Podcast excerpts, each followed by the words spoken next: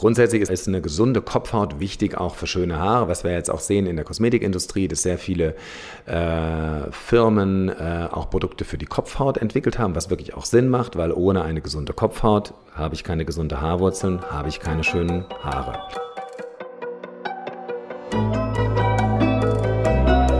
Forever Young, der Gesundheitspodcast vom Lanzerhof. Von und mit Nils Behrens. Geheimratsecken oder kreisrunder Haarausfall bei Männern oder immer dünner werdende Haare bei Frauen.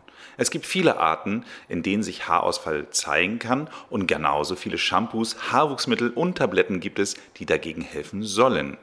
Aber wodurch entsteht Haarausfall eigentlich und was kann man dagegen tun? Gibt es das eine Heilmittel oder ist es doch etwas komplexer? Meinen heutigen Gast muss ich schon fast nicht mehr vorstellen. Dr. Tim Golücke ist einer der renommiertesten Dermatologen und einer meiner Stammgäste. Wenn es um Hautfragen geht, ist er mein oder besser gesagt unser Ansprechpartner. Am Landshof von Tegernsee bietet er unseren Gästen seine Sprechstunde und Behandlung an und auch in London ist er regelmäßig vor Ort. Damit nicht genug, ist er auch noch der Gründer der Kosmetikmarke Royal Fern und damit immer wieder mein perfekter Experte. Herzlich willkommen, Dr. Tim Golücke. Hallo Nils, schön wieder dabei zu sein.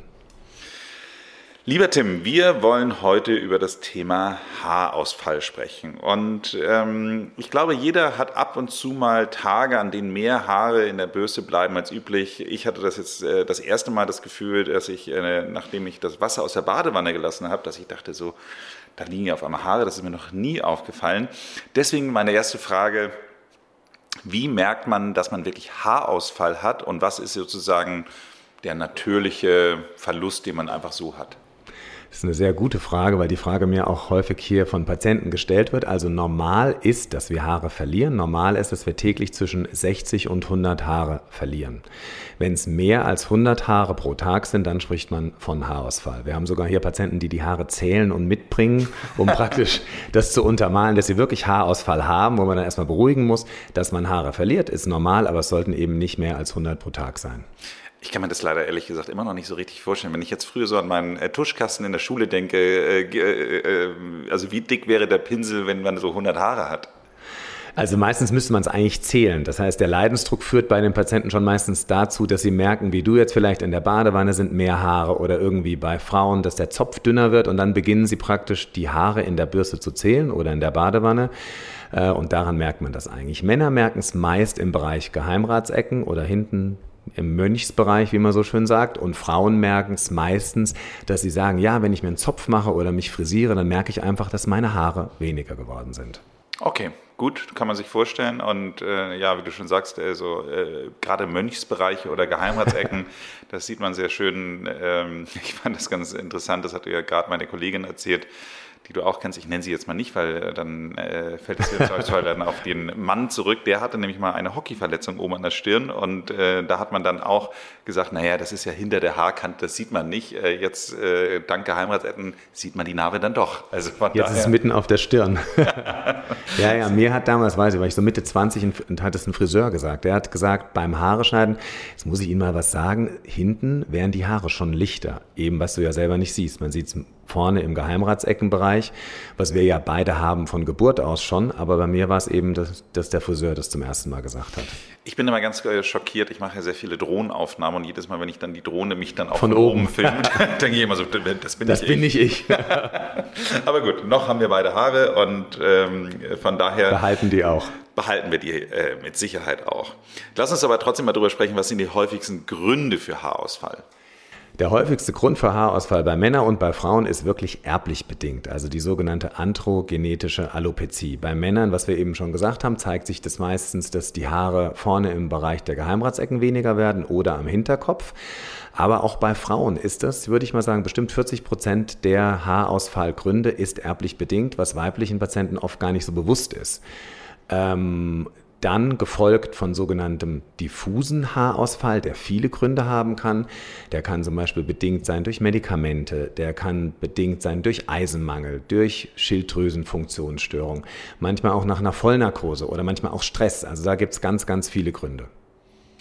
Ich möchte noch mal einmal kurz darauf zurückkommen. Ähm, ich habe immer mal gehört, dass die genetische Prädisposition für den Haarausfall von der weiblichen Seite kommt, weil wenn ich jetzt mir meinen Vater anschaue, der hat, äh, der ist, äh, geht auf die 80 zu, also ist 78 und der hat noch sehr, sehr volles, äh, dichtes Haar und mein Bruder, by the way, auch. Also nur ich bin da irgendwie ein bisschen zu kurz gekommen. Aber stimmt das? Also, das stimmt, das stimmt. Also es wäre jetzt meine Frage an dich. Wie sah denn dein Großvater mütterlicherseits aus? Mein Großvater mütterlicher, mütterlicherseits hat nicht mehr sehr viele Haare gehabt und auch meine Mutter selbst hat äh, von der Haardichte, sage ich mal so, da geben wir beide uns im Keller die Hand. Ja, genau. Also stimmt. Früher dachte man ja immer, wenn der Vater die Klatze hat, dann bekomme ich das jetzt auch. Aber heute weiß man, dass ähm, das meist eher von der Seite der Mutter kommt. Also es ist wirklich auch eine Frage, wenn jemand zu mir kommt, Haarausfall ist eine der Fragen, die man in der Anamnese stellt. Wenn Sie denn gucken in Ihrer Familie, ist auf der Seite der Mutter, sprich der Großvater, haben Sie da gesehen, dass der auch schon weniger Haare hat? Und da kommt eigentlich in 90 Prozent der Fälle, ja stimmt, da habe ich noch nie drüber nachgedacht, ja, der hatte ja eine Glatze oder hatte weniger Haare. Und warum hat das mein Bruder nicht? Weil sich da die Gene anders gemischt haben, Wunder der Natur. Wunder der Natur. Gibt es denn Gründe für Haarausfall, die nur für Männer oder nur für Frauen gelten? Also grundsätzlich ist ganz wichtig, wenn jemand Haarausfall hat, dass man eine Anamnese durchführt, wirklich Blutuntersuchungen, auch mit anderen Kollegen zusammenarbeitet.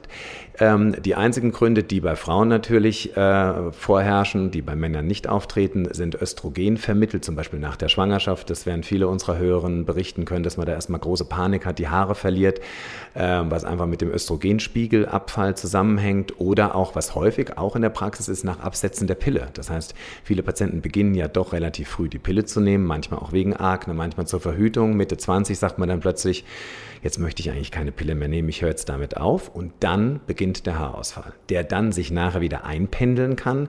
Das heißt, ja, diese Gründe, die hormonell durch Veränderung des Östrogenspiegels bedingt sind, sind natürlich den weiblichen Patienten vorbehalten. Das ist ja interessant. Viele nehmen ja auch die Pille, äh, um eine bessere Haut zu bekommen. Ähm, heutzutage nimmt man ja sehr häufig stattdessen diese, ich glaube, das ist Vitamin A-Säure. Ähm, ja, genau, Roacutan oder Agnonormin, Isotretinoin. Ganz genau. genau. genau. Und ähm, ist das eigentlich ähm, hormonwirksam? Nee, aber Isotretinoin kann als Nebenwirkung Haarausfall haben. Und die Pille, weil du gerade gesagt hast, dass man die manchmal auch verschreibt, um die Akne zu verbessern, das stimmt. Man verschreibt aber die Pille sogar auch bei jüngeren Patienten manchmal, wenn die einen sehr stark bedingten erblichen Haarausfall haben, um praktisch in den Hormonhaushalt einzugreifen und diesen Haarausfall zu stoppen. Selten macht man erst, nachdem man andere Therapiemöglichkeiten versucht hat. Und das ist natürlich immer was, was man wirklich eng zusammenarbeiten muss mit einem Frauen als mit dem Gynäkologen. Welche Hormone sind denn äh, eher förderlich für die, also dass man keinen Haarausfall bekommt? Sind es eher die Östrogene oder Testosteron? Also wenn die Östrogene abfallen, dann können Frauen eher Haarausfall haben. Also äh, ist ganz interessant, weil ich tatsächlich jetzt gerade auch ein Gespräch hatte mit dem Professor Frigo von der Universität in München, der ist ein Hormonarzt und der hat mir eben halt das ganze Thema der Aromatase eben halt erklärt und da ist es ja tatsächlich so, dass eher Testosteron in Östrogene gewandelt wird. Das heißt also, theoretisch wäre ja die Aromatase dann förderlich gegen den Haarausfall. Wenn man es so aufbaut, ja, genau. Aber macht halt dick. ja, gut.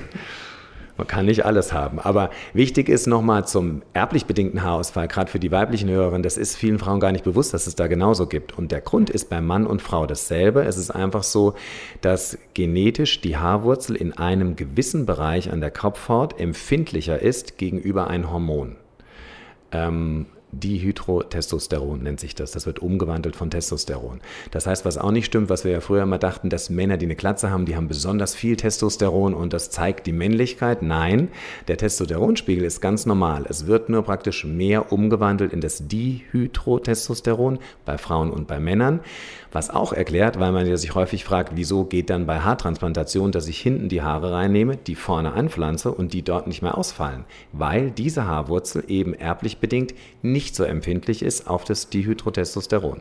Ah, das hat mich das erklärt das, gefragt. Man, genau. Ja, das habe ich, ich habe mich das wirklich immer gefragt, dass ich immer dachte, so Mensch, wenn die äh, Leute dann ihre Haare transplantieren lassen, dass ich immer dachte, so naja, aber was bringt denn das, wenn die dann dann irgendwie auf kurz und lang dann wieder ausfallen? Ah, ja.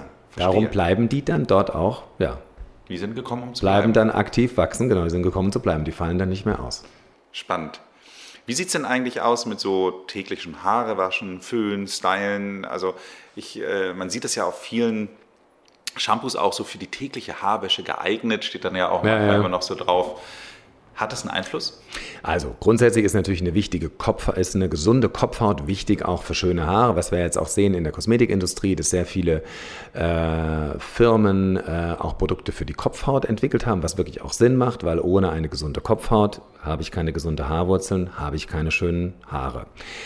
Pflegefehler, die zu Haarausfall führen können oder das fördern können, können zum Beispiel sein eine sogenannte Traktionsalopezie. Das heißt, wenn ich einen Pferdeschwanz habe, meist Frauen, manchmal natürlich auch Männer, über Jahre und durch den Zug zieht es natürlich auch an der Haarwurzel und kann die traumatisieren. Das gibt es wirklich auch als Diagnose. Pflegefehler ist zum Beispiel zu heißes Föhnen ähm, oder irgendwelche Kletteisen ständig zu nehmen mit zu hoher Temperatur. Das führt jetzt direkt nicht zum Haarausfall, weil das müsste ja dann mit der Haarwurzel agieren. Das führt eher dazu, dass das Haar von der Struktur trocken wird, Haare leichter abbrechen und dadurch die Haare dünner werden, zusätzlich zum bestehenden Haarausfall. Okay, also Menschen, die jeden Tag ein Glätteisen benutzen, die sollten wir am Wochenende eine Pause machen und einfach mal Luft trocknen lassen.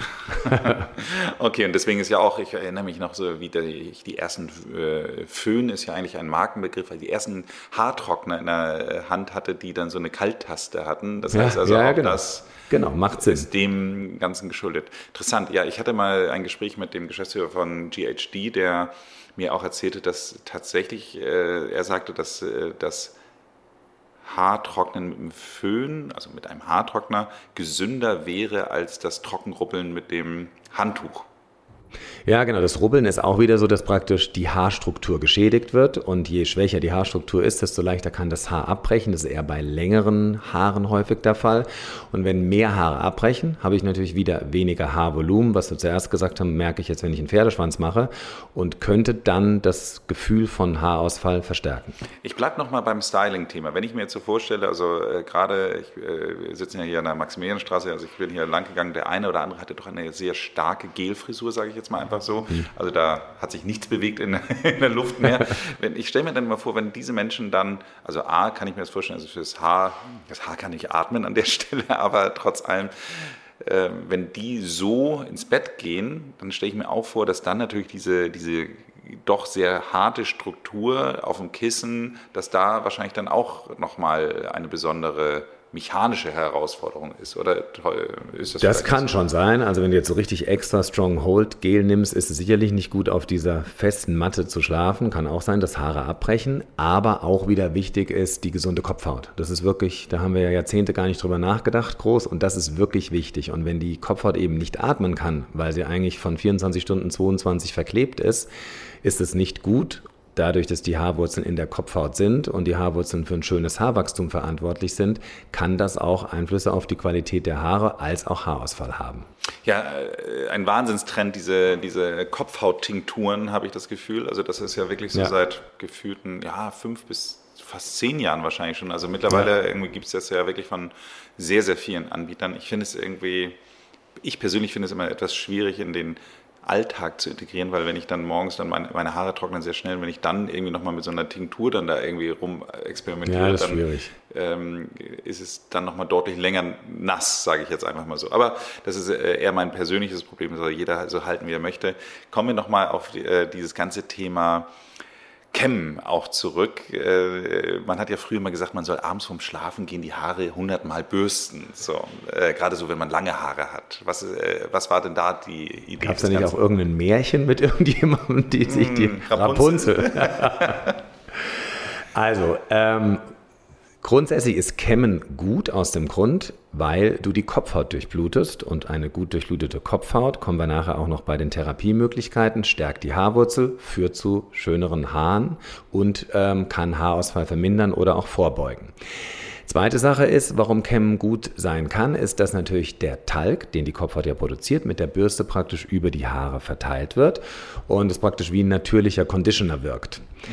Ähm, ob das jetzt 100 Mal sein muss, denke ich nicht. Also ich glaube, es reichen da, weiß ich nicht, fünf, sechs Mal die Haare durchkämmen, auch eine Kopfhautmassage. Es gibt ja sogar Tools, die du nehmen kannst unter der Dusche, also Bürsten, die du mit in die Dusche nimmst, wo du praktisch eine Kopfhautmassage machst und kämmst, wieder aus dem Grund heraus eine gut durchblutete Kopfhaut, starke Haarwurzel, schöne Haare. Macht schon Sinn, 100 müssen es vielleicht nicht sein. Na, ich glaube, das ist auch ehrlich gesagt noch so aus dieser Zeit. Man kennt ja auch diese Bilder aus so alten Filmen, wenn die dann so vor ihrer Schminkkommode sitzen, ja, irgendwie ihrem Nachthemd, wo sie schlafen gehen und dann Silberne mit so einer, Bürste. Mit so einer ganz weichen Bürste, so für Babyhaare, dann das einmal so durchkämmen. Ich glaube, dieses Ritual machen wahrscheinlich nicht mehr so viel. Aber vielleicht ist es auch ganz schön, statt meditieren, wer weiß. Jetzt aber mal die Frage, auch wenn sie, äh, glaube ich, jetzt schon fast auf der Hand liegt, aber trotz allem, zu welchem Arzt geht man, wenn man Haarausfall hat? Man geht zum Hautarzt, zur Hautärztin und wir arbeiten natürlich dann auch in der Ursachenforschung, die, wie gesagt, immer bevor man die Therapie vorschlägt, gemacht werden muss, zusammen mit Frauenärzten, Gynäkologen und auch Endokrinologen, wenn denn eine hormonelle Ursache festgestellt wird.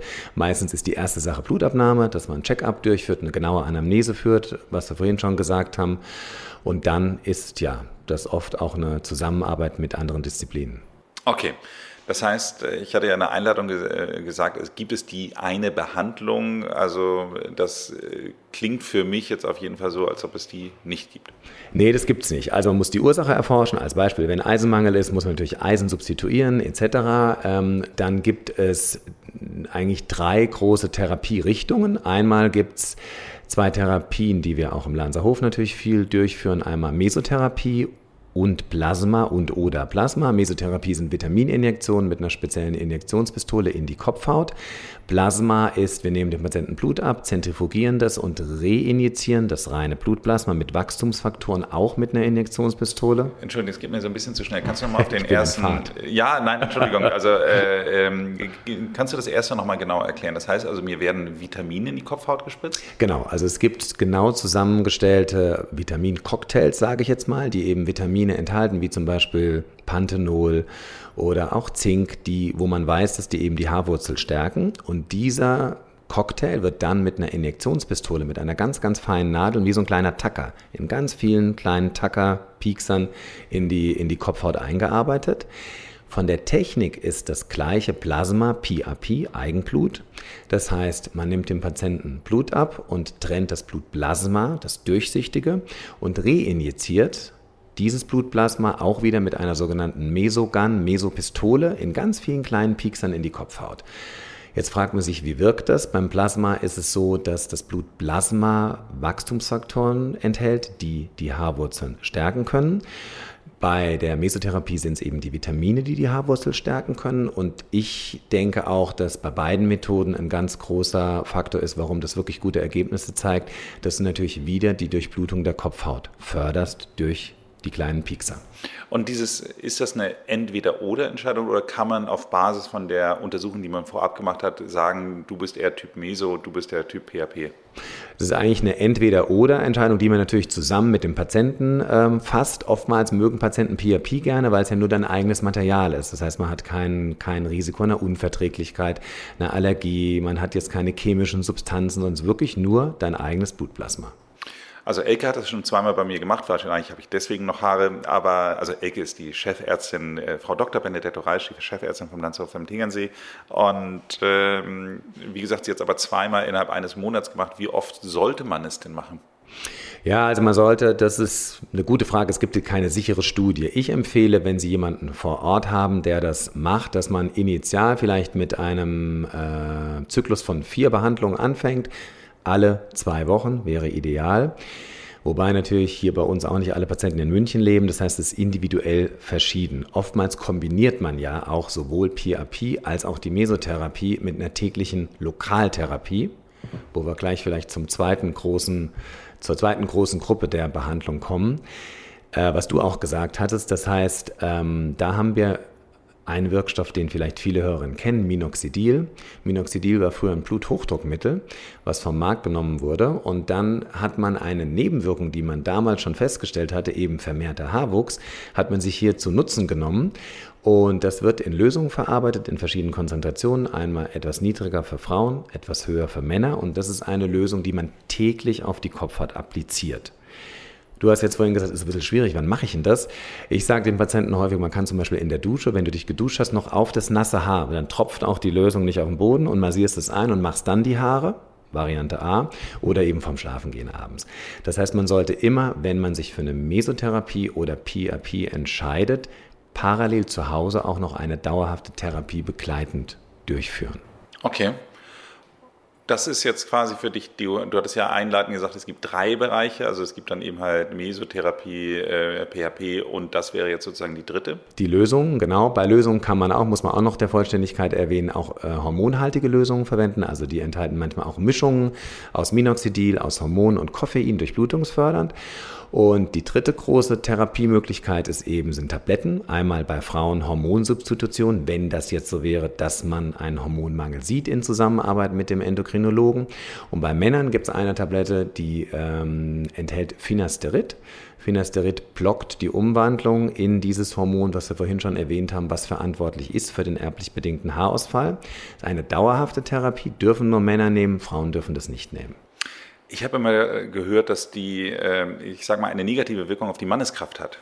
Das höre ich fast immer, wenn ich das verschreibe. Das stimmt, aber ganz wichtig, äh, es ist nicht so, dass die Nebenwirkungen Erektionsprobleme sind, sondern Libidoverlust, also weniger Lust auf Sex. Das gibt es manchmal, nicht sehr häufig. Ich habe das nicht so häufig gesehen. Muss man natürlich sagen, ist aber eine Nebenwirkung, die nach Absetzen reversibel ist. Okay, aber dann fallen die Haare auch aus. Bitte? Aber dann würden die Haare auch ausfallen. Dann genau, man muss dann gucken, für was man sich entscheidet. Aber jetzt mal, äh, wenn du sagst, es ist eine dauerhafte Behandlung, das heißt, ich nehme das jeden Tag?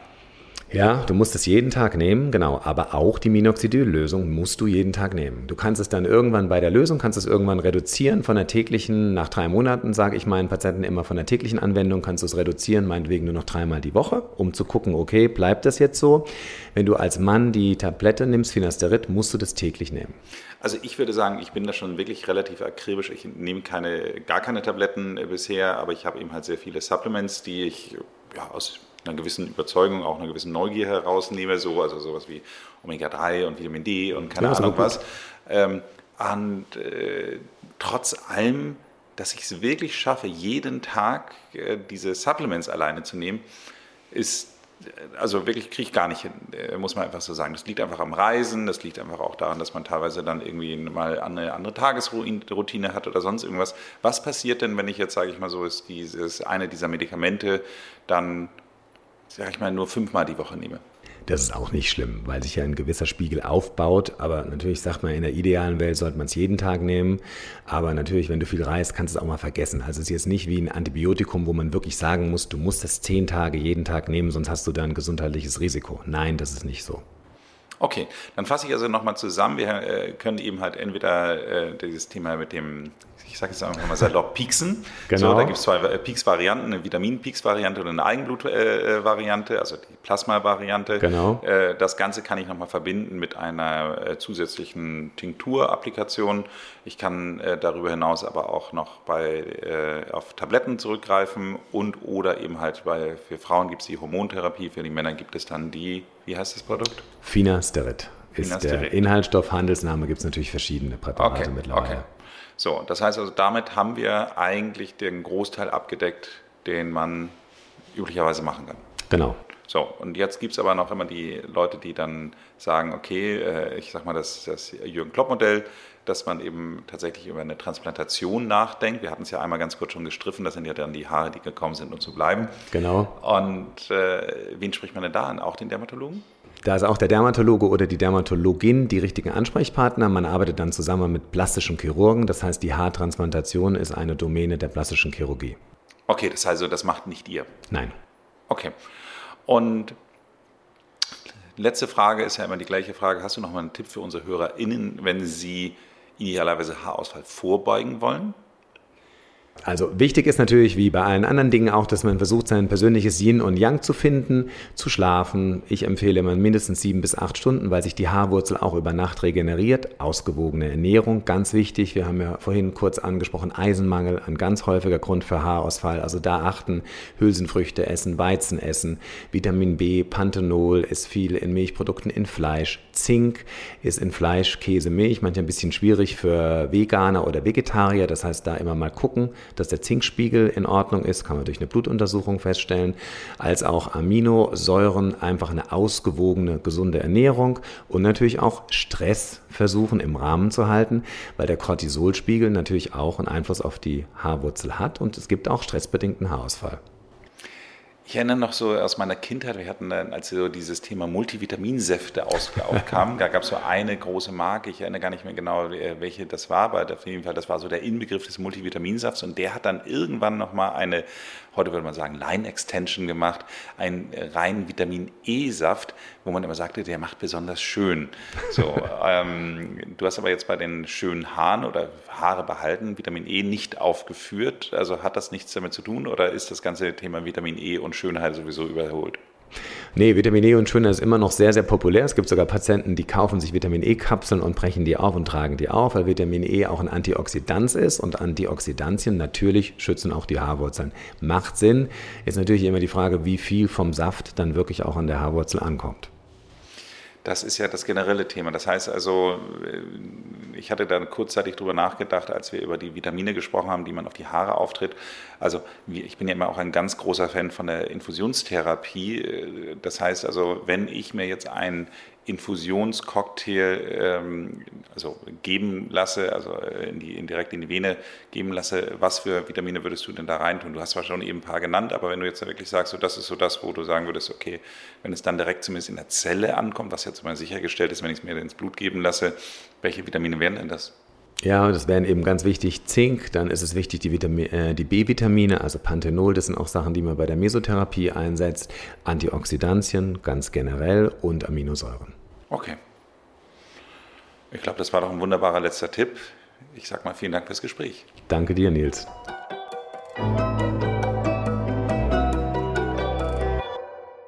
Nimmst du auch irgendwas? Machst du was? Ich nehme, das muss ich zurückrechnen, seit circa 25 Jahren täglich Finasterid, wo wir gerade drüber geredet haben. Und es war wirklich so, dass der Friseur eines Tages sagte, also ich hoffe, ich gehe da jetzt nicht einen Schritt zu weit, aber hinten wären die Haare dünner. Und damals war ich noch in der Klinik und ein Vertreter brachte die Tabletten vorbei und sagte, ja, die sind relativ neu, probieren Sie doch mal. Und seitdem habe ich angefangen. Ich habe die Nebenwirkungen, über die wir gesprochen haben vorhin, bisher noch nicht selber gemerkt, aber meine Haare sind hinten dichter geworden und dicht geblieben. Wenn Ihnen diese Folge gefallen hat, dann hören Sie doch mal rein. Es gibt noch ganz viele weitere Folgen mit Dr. Tim Gohlücke, unter anderem darüber, wie man die Haut am besten pflegt. Abonnieren Sie diesen Podcast, damit Sie keine Folge verpassen. Ansonsten machen Sie es gut und bleiben Sie jung.